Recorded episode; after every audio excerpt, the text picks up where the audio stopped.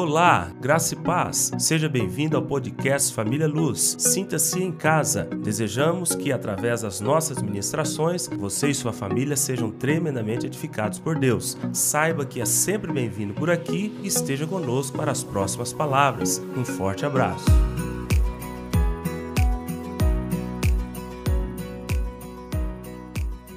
E nós que aqui estamos, iremos abrir nossas Bíblias no Evangelho de Mateus, dois versículos, tá? Sempre os últimos capítulos. Mateus 28 e Marcos 16.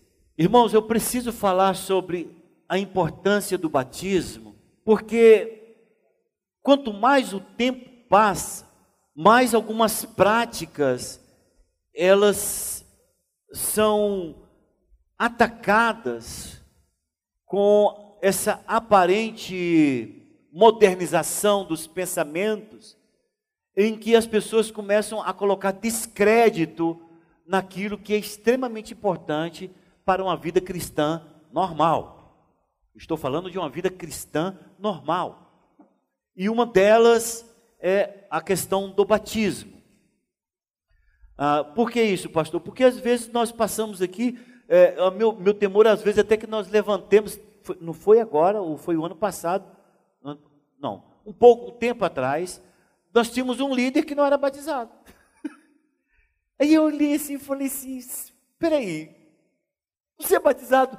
Não. Mas irmão, assim, será, seria importante, com maior vergonha, se você pudesse descer as águas. Você está liderando pessoas que já confessaram publicamente o Senhor, seria bom que você fizesse o mesmo.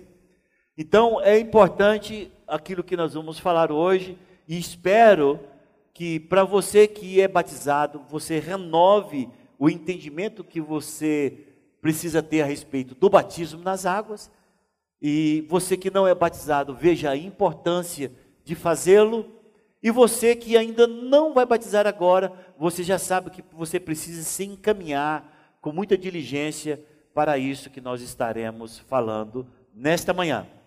Evangelho de Mateus, capítulo 28, versículo 19. Que vai, vamos ler depois a mesma referência, com outras palavras, no Evangelho de Marcos, capítulo 16, sempre os últimos capítulos. Por quê? Porque foi ah, o mandamento final de Jesus. Então, em, no Evangelho de Mateus, capítulo 28, versículo 19, diz: Ide, portanto, Fazei discípulos de todas as nações, batizando-os em nome do Pai e do Filho e do Espírito Santo. No Evangelho de Marcos, capítulo 16, a partir do versículo 15, somente o 15 e 16, diz assim: E disse-lhes: Ide por todo o mundo e pregai o Evangelho a toda criatura. Quem crer e for batizado, será salvo. Quem, porém, não crer, será condenado. Então eu quero responder hoje, é, tomando como base esses, esse mandamento de Jesus, eu quero responder quatro perguntas. Eu acho que se nós respondermos essas quatro perguntas, nós já estamos bem inteirados a respeito da importância do batismo nas águas. A primeira pergunta é: por quê? Ok? A primeira pergunta que nós queremos responder é: você fala, você batizou? Não, não batizei. Aí você fala, você precisa batizar. Aí o novinho na fé vem com a primeira pergunta, que é pergunta de criança de sete anos de idade. Já viu, né? Toda criança. Você já viu aquela fase da criança do porquê? Você fala, leva isso lá, por quê? Porque eu quero que você leva. Vem para cá, por quê? Toda criança tem a fase do porquê. Então o novo convertido vai perguntar: por quê? E você vai ter que ter uma resposta para falar para aquele, aquela pessoa que está frequentando a sua célula, aquele que você está evangelizando, que você já está consolidando. E a primeira coisa que você vai falar é esta, pelos textos que nós já lemos, porque é uma ordenança de Jesus. O Senhor diz: aquele que me ama, segue os meus mandamentos. A primeira pergunta que você vai responder é: por que é uma ordenança de Jesus?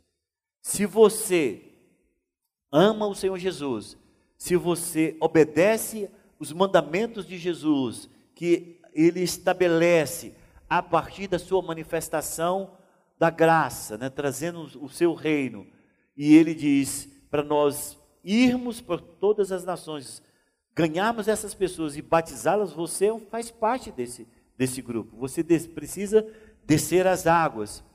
Segundo, por quê? Porque Jesus, ele é o caminho, ele é o exemplo. Então, no Evangelho de João, capítulo 14, versículo 6, ele diz, ele explicando para Filipe, ele diz: Olha, eu sou o caminho.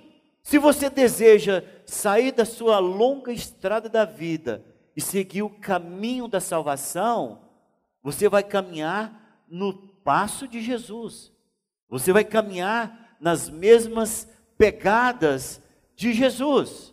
Ele, então, no Evangelho de Mateus, capítulo 3, versículo 16 e 17, diz: Batizado Jesus, saiu logo da água, e eis que se lhe abriram os céus, e viu o Espírito de Deus descendo como pomba vindo sobre ele.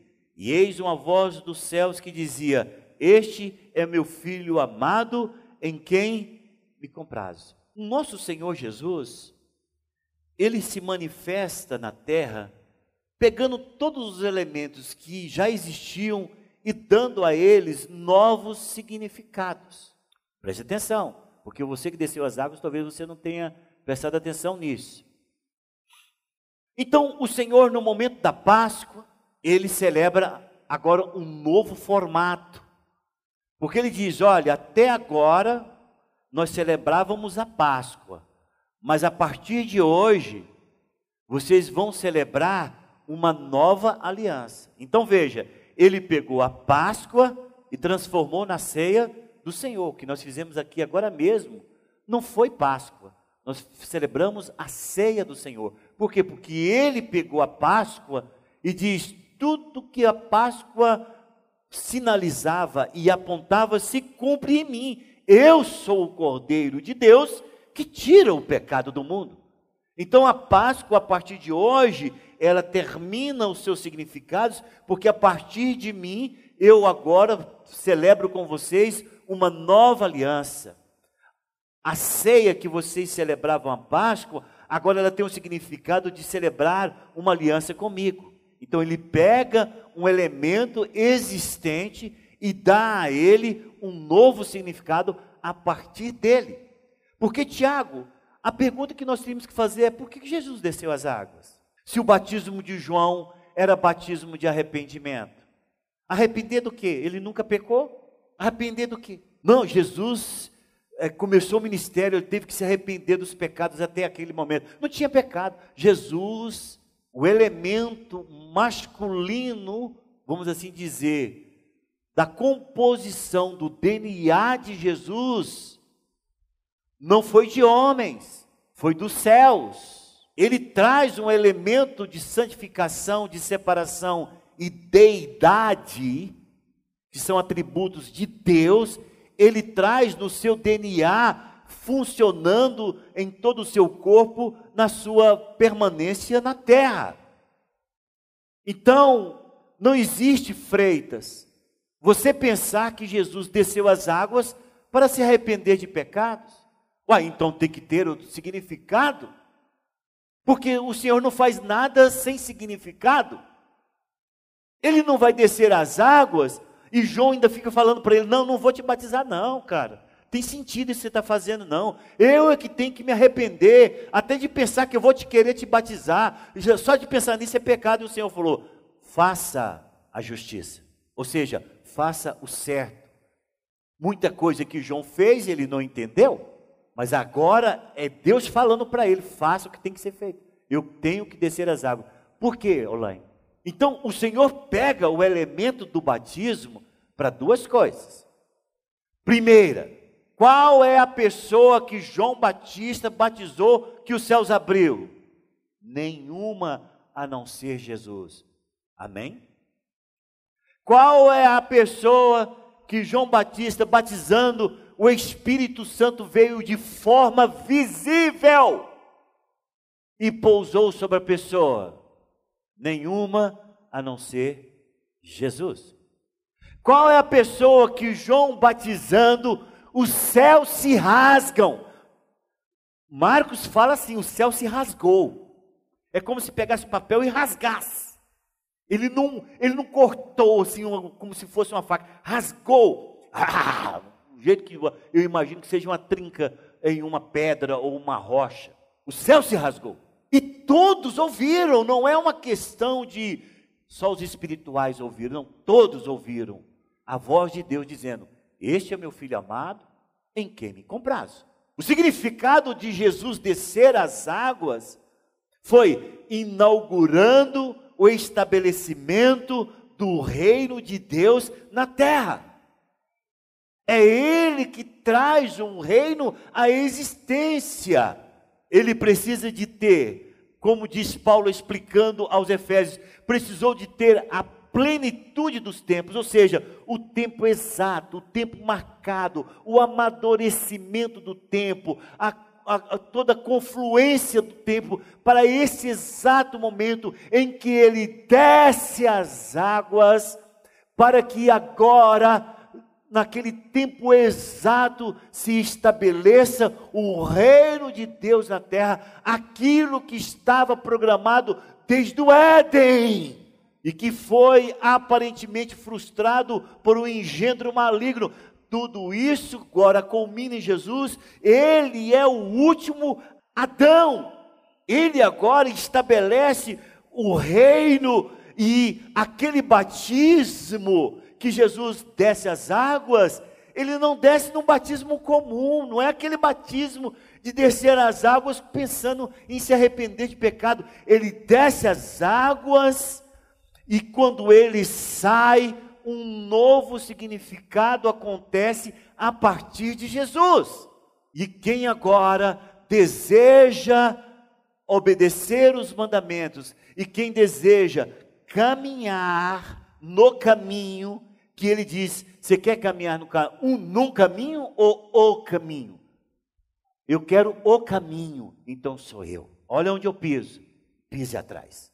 O que o Senhor Jesus está dizendo é isso. Olha minhas pegadas e pise atrás.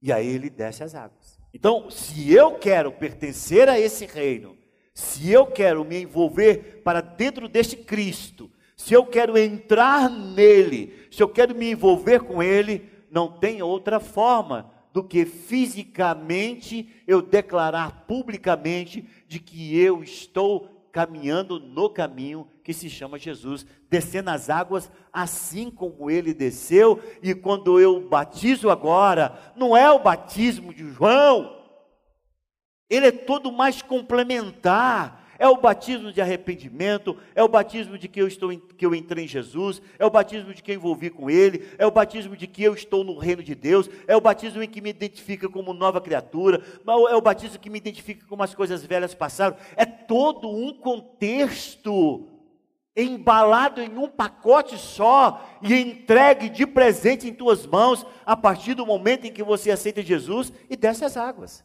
Aí a pessoa pergunta, mas tem outro porquê? Você fala, tem outro porquê. Porque é uma confissão pública. Porque é uma confissão pública e o Senhor deseja que você confesse isso publicamente, aonde está isso na Bíblia. Evangelho de Mateus, capítulo 10, versículo 32. O Senhor Jesus dizendo: Portanto, todo aquele que me confessar diante dos homens, também eu o confessarei diante de meu Pai que estás nos céus. É uma confissão, Benelúcio.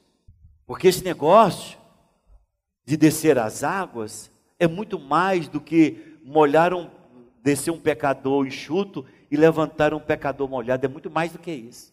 É morte para o velho homem, é a novidade de vida. Sim, aparentemente é um sepultamento do velho homem e o nascimento de uma nova criatura.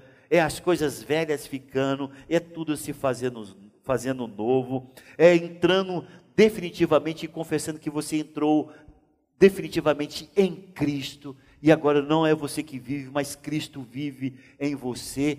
É um testificar espiritual público.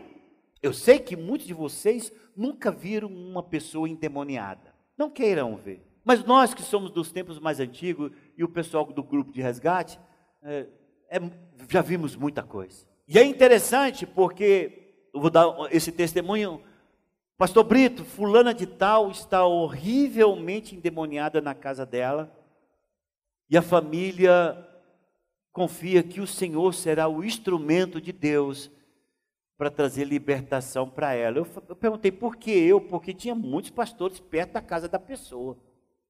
Não, ela confia que o Senhor é que vai ser o instrumento de Deus. A família confia. Lá vou eu. Irmãos, eu cheguei na porta, minha esposa estava também do lado, o demônio lá dentro, sem saber que eu estava na porta. Não vem aqui não, desgraçado. Porque eles fazem isso. Não vem aqui não, desgraçado, que eu não vou sair não. Esse, é, esse vaso não. Essa vida é minha. Eles falam, é vida. Essa vida é minha. Foi consagrada, não sei o que lá mais. Eu falei, só de tremer lá dentro, ele já sabe que vai sair. Só de gritar lá de dentro e tentar me colocar medo, ele sabe que ele vai sair. E quando eu bati o pé na porta, já estava todo estribuchando, mulher estava toda estribuchando. Nós expulsamos, libertou aquela mulher, se tornou uma mulher de Deus mesmo. Mulher de Deus. Não ficou conosco, foi para outra igreja, até porque mudou do Itatiaia. Por que, que eu estou falando isso? Existe um mundo espiritual, cidadão. Você está vendo muito filme, e está achando que não existe o mundo espiritual, não existe a opressão, não existe o, o, o ataque maligno.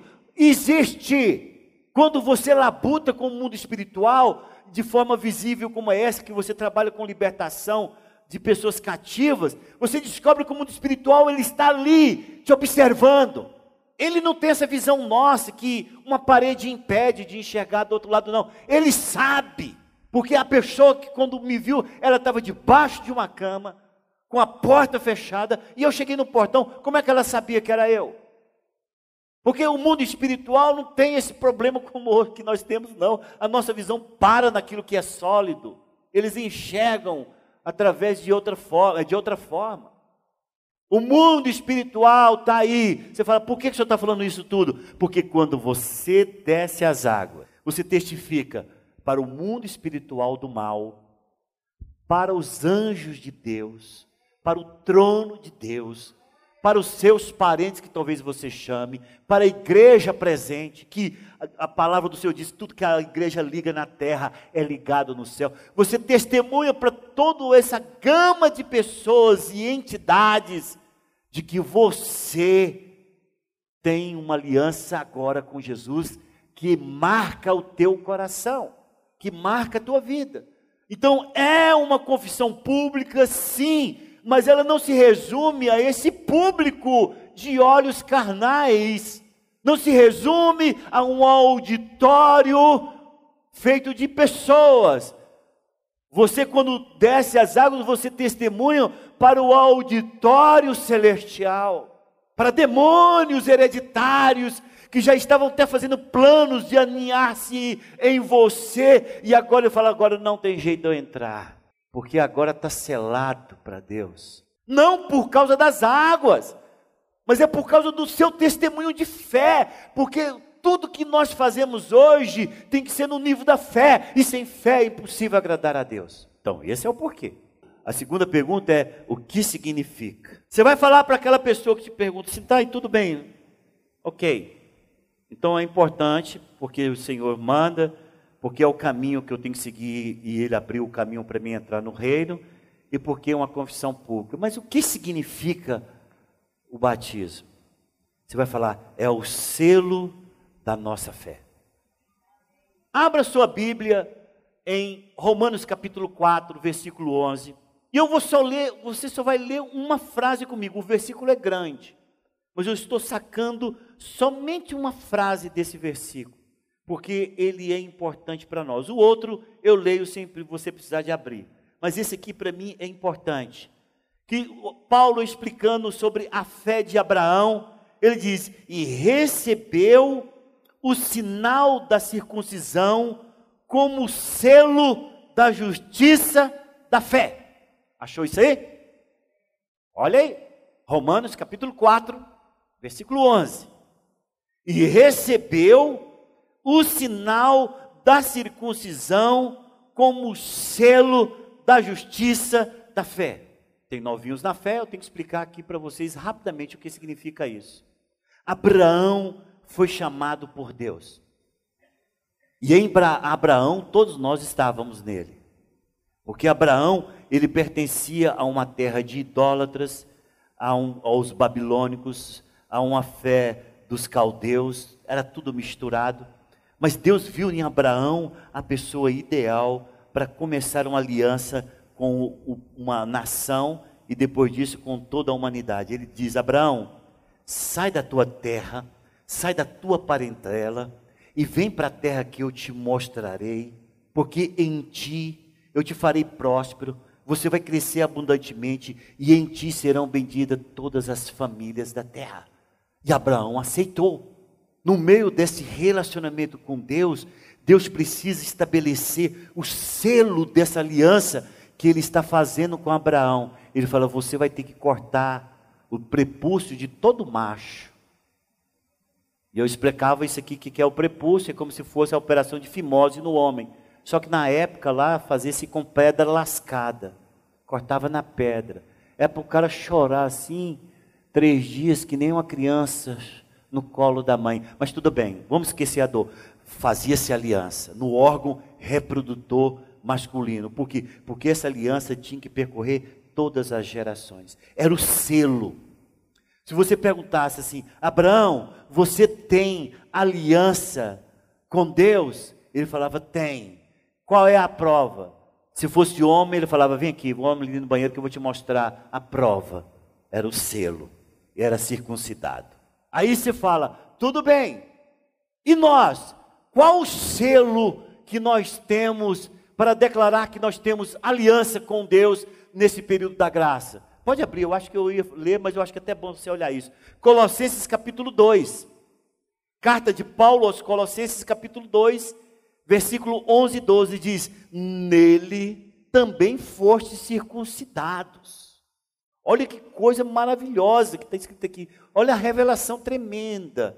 Nele também fostes circuncidados, não por intermédio de mãos, ou seja, não é físico, mas no despojamento do corpo da carne, que é a circuncisão de Cristo.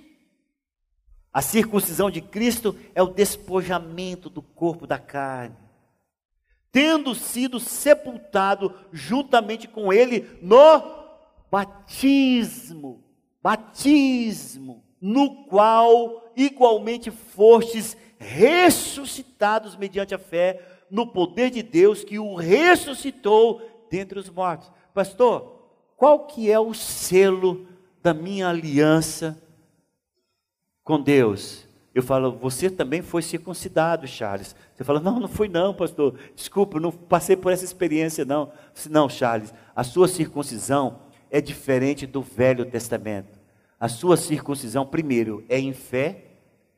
A sua circuncisão é no coração. E o selo dessa circuncisão no coração é o batismo. Oh, presta atenção nisto. Isso é sério. Você não pode descer nas águas sem ter esse entendimento, não. Vou repetir. Abraão faz uma aliança com Deus. E ele precisa de um selo. O selo é a circuncisão física. Todos. Não é porque nós falamos aqui sobre Josué, falamos sobre isso. Agora nós estamos na graça. Como é que eu posso dizer que eu faço parte da herança de Abraão. Eu também fui circuncidado. A pessoa fala, ri. Fala, aonde que você foi circuncidado? Vão ali no banheiro para me ver. Não, não é nesse lugar que você está pensando, não. Eu fui circuncidado no coração. Mas qual é a prova? Qual o testificar físico de que você foi circuncidado no coração? Você fala, o meu batismo. Porque é isso que a palavra está dizendo. O selo da circuncisão pela fé é o seu batismo nas águas. Pastor, então isso é sério? Simbolicamente, sim. Ou, oh, presta atenção, agora vem uma parte aqui complicada. Coloca atenção em mim. Simbolicamente é extremamente importante. Só que você descer nas águas não significa salvação. Preste atenção, porque muitos mistificam o batismo. Você precisa ser batizado, claro, tem condições, tem força, tem, tem, tem todas as condições, você tem que ter esse compromisso. Ah, pastor, mas Fulano se converteu no leito da morte e não desceu as águas, não vai ser. Batismo não salva. Por isso já li o texto lá de Marcos. O Senhor diz lá em Marcos, presta atenção, acompanhe comigo. Ide por todo o mundo e pregai o evangelho a toda criatura. Quem crê e for batizado será salvo. Ponto. Quem, porém, não crê será condenado. Ali está falando quem não for batizado será condenado? Não. Por quê? Porque a fé, a salvação é pela fé. A salvação não é pelo batismo. É importante que quem crê seja batizado, mas o que vai salvar não é batismo. Porque o, o Evangelho de Marcos está aqui dizendo, ele está falando aqui, mas quem, porém, não crê, aqui não está dizendo quem, porém, não for batizado. Então muitas pessoas pegam e colocam batismo aqui pela própria cabeça deles. Quem, porém, não for batizado será condenado. Não tem nada disso. O batismo é extremamente importante, é o selo da nossa fé, é a testificação pública, é o cumprimos a ordenança de Jesus, mas ela não nos salva. Pela graça sois salvos, mediante a fé. Isso não vem de vós, é dom de Deus. O que outra coisa que não significa? Também não significa remoção de pecados. Ah, eu batizei, eu, eu quero agora, eu pequei, agora eu vou batizar de novo. Não significa que você vai ter seus pecados removidos. Por quê? Porque o que purifica pecado é o sangue de Jesus, não água. A palavra nos mostra em 1 Pedro capítulo 3. Eu quero que esse você abra, porque eu tenho uma palavra lá que eu vou trazer ela no original para você ter um entendimento desse versículo. 1 Pedro capítulo 3, versículo 21. Eu sei que você não vai pesquisar, eu já pesquisei para você, e é importante até que se você tiver caneta, faça uma bolinha nessa palavra que eu vou falar para você e coloque o significado no original, que é mais próximo daquilo que nós estamos dizendo para os irmãos. Em 1 Pedro capítulo 3, versículo 21 diz: "A qual figurando o batismo, agora também vos salva, não sendo a remoção da imundícia da carne, mas a indagação. Se você pegar essa palavra indagação, que eu sei que às vezes muitas pessoas são familiarizadas com a palavra, mas não sabem o significado, mas eu vou colocar para vocês ainda mais profundo o significado original. No original, essa palavra indagação é, é perotema, Eperotema, uma só palavra. Eperotema no original grego.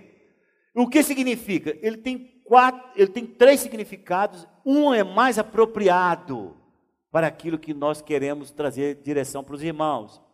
Eperotema significa indagação, significa pergunta, significa demanda, mas também significa busca exaustiva. Preste atenção. Busca exaustiva ânsia, desejo intenso. Agora vamos trocar, Eni, a palavra indagação para busca exaustiva, tá ok? E vamos ler o versículo. De novo. A qual, figurando o batismo, agora também vos salva, vírgula, não sendo a remoção da imundícia da carne, mas a busca exaustiva de uma boa consciência para com Deus por meio da ressurreição de Jesus Cristo. Pastor, o batismo lava pecado? Não. Mas o batismo, ele aponta para a pessoa que está desejando ter uma profunda consciência da sua relação com Deus. Entenderam? Diz amém.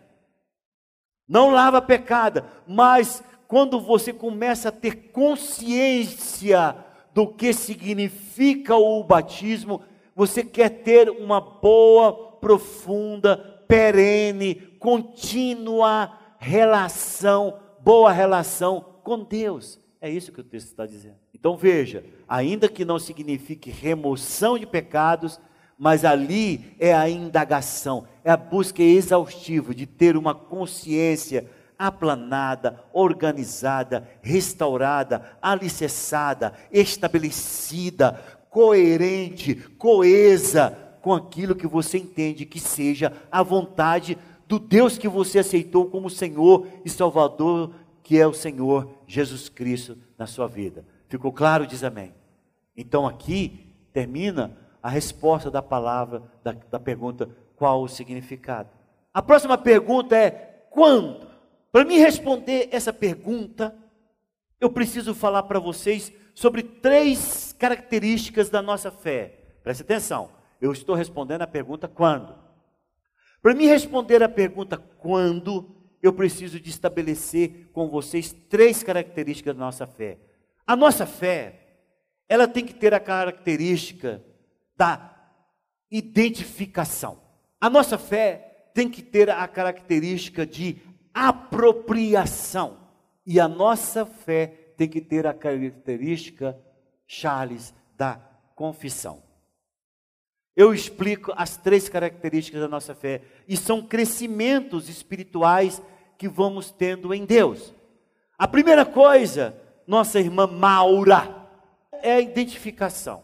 Quando nós expomos o evangelho da salvação para a senhora, a senhora começa a receber essas verdades, elas só se tornarão parte da sua vida quando você se identifica com Jesus. Por exemplo, eu falo para a senhora: olha, Jesus Cristo morreu pela senhora. Você fala, glória a Deus, obrigado. Mas acontece que para a senhora ter esta vida de Jesus, a senhora tem que se identificar com a morte dele. Você fala, como que eu faço? Creia que a senhora morreu juntamente com ele. Aí a senhora fala, eu tomo posse disso. Quando a senhora fala isso, a senhora está, é uma coisa tremenda, miraculosa, sobrenatural, indizível, ninguém consegue ver isso, todo mundo já passou por isso aqui, mas ninguém vai explicar isso.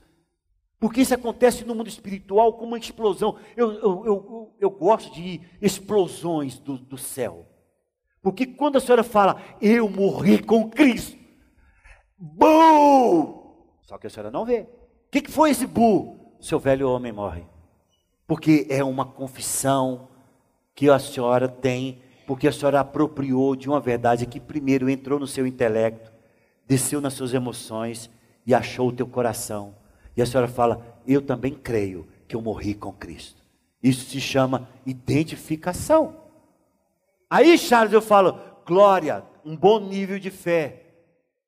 Mas eu noto que você precisa de ter o comportamento de uma pessoa que tem a nova criação. Eu te explico mais. Você fala, aí eu explico para você. Mas acontece que se você se apropriou disso com fé, Charles, você tem que passar a comportar-se como uma nova criatura. Aí você fala, como? Eu te mostro como Jesus se comportou. Você fala, eu quero me comportar como Jesus. Sabe como é que é o nome disso? Apropriação. Você se apropria. É aquilo que Paulo diz: estou crucificado com Cristo. Logo já não sou eu quem vive, mas Cristo vive em mim. E essa fé que eu vivo, vivo pela fé no Filho de Deus, que me amou e por mim se entregou. É essa apropriação que diz: eu sou mais que vencedor em Cristo Jesus, não pela minha força, mas por aquele que venceu e me deu a vitória. Eu estou sentado nos lugares celestiais, eu estou falando para o Charles especificamente esse versículo, porque eu sei que quando ele lida com o mundo espiritual, ele não pode lidar de igual para igual. Ele fala, sempre põe um dedo para o endemoniado e diz: arreda Satanás, não é isso? Você não pode fazer isso em pé de igualdade.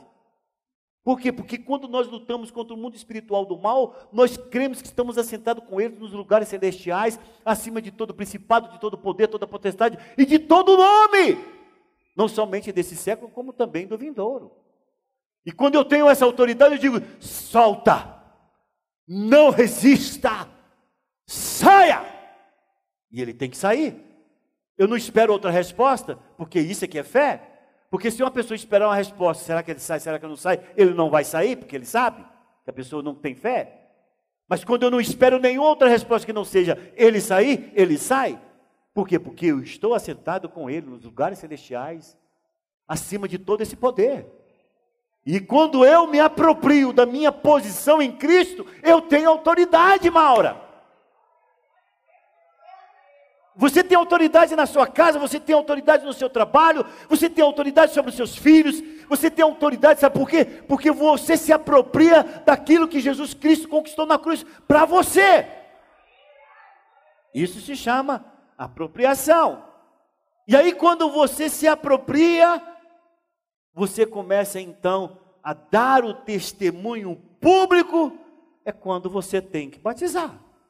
Você fala, você se identificou? identifiquei. Você apropriou? Apropriei. Então agora confesse publicamente quem você é. E quando você tem esse entendimento, é a hora que você deve descer as águas. Já batizei pessoas que já foram batizadas. E pode acontecer nesse de novo, não tem problema. A pessoa chega para mim e falou: Pastor, eu quero batizar. Eu pergunto: Por que você quer batizar? Eu sei que você já foi batizado. Não tinha revelação. Essa revelação. Eu fiz aquilo, como empolgado pelas as outras crianças na minha época, disse as águas sem nenhum entendimento. Mas quando essa pessoa tem entendimento, ela quer descer as águas, sabe por quê? Porque ela se identifica, ela apropria e ela quer confessar. Esse é o momento de descer as águas. Esse momento, ele é um time certo. Ou é um time certo para você descer as águas ou para você dar indicativo a essa pessoa que você está do lado evangelizando, falar para ela descer as águas. Por quem?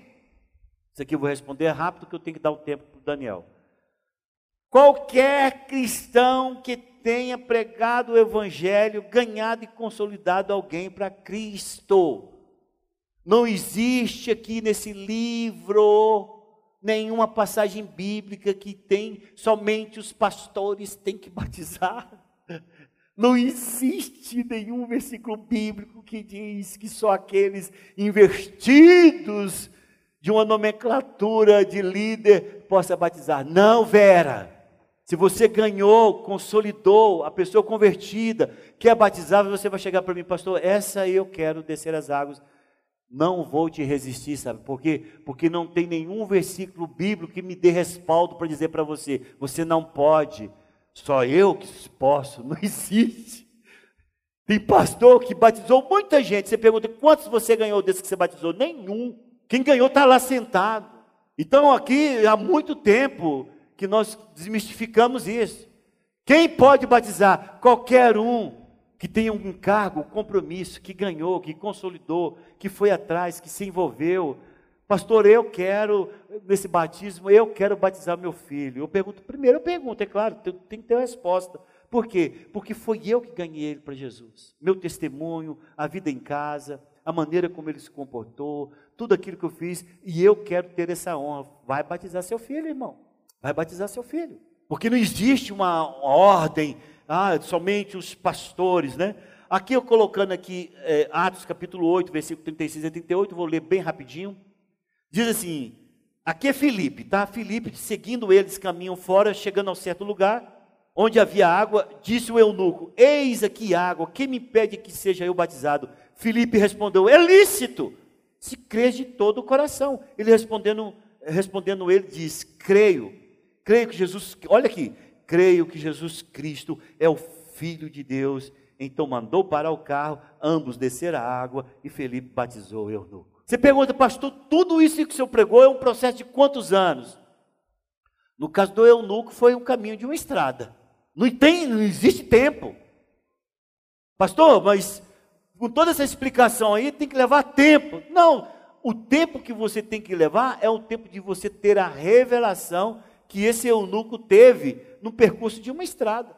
No percurso de uma estrada. João capítulo 4, versículo 1 e 2. Encerro com, esse, com essa passagem aqui. Quando, pois, o Senhor, está falando de Jesus, veio a saber que os fariseus tinham ouvido dizer que ele, Jesus, batizava, ou desculpa, fazia e batizava mais discípulos que João. Você fala, Jesus batizava? Aí eu queria ter aonde ser batizado por Jesus. É porque você não viu entre parênteses que está escrito aqui. Se bem, o texto continua, se bem que Jesus mesmo não batizava, e sim os seus discípulos. Naquele negócio, mestre, eu só aceito se o Senhor me descer as águas. Então você vai ficar assim. Porque quem batiza aqui, vai lá, vai lá, Tomé, vai lá, Bartolomeu, Judas Iscariotes, por favor, batize esse fulano lá. Pô, mas assim, pode ser outro. Mas no Judas, não. Eu não me identifico muito bem com Judas, principalmente os Iscariotes. Eram os discípulos de Jesus que batizavam. Então escute, por quem? Qualquer um. O Charles pode falar, pastor, quem vai batizar minha filha sou eu. Sem nenhum problema. Eu quero ter essa honra, pastor. Vá, cai todo mundo na piscina, cai a família inteira. Entendeu? Sem nenhum. Por quê? Porque, irmãos, o importante é a revelação, Charles, do ato. É a revelação, não sua, de quem está descendo as águas. E eu quero, em nome de Jesus Cristo, que no dia 25 de, de, de março, nós tenhamos todos aqueles que têm condições de descer as águas, fazendo essa confissão pública diante de Deus, mas com essa revelação que nós estamos tendo aqui.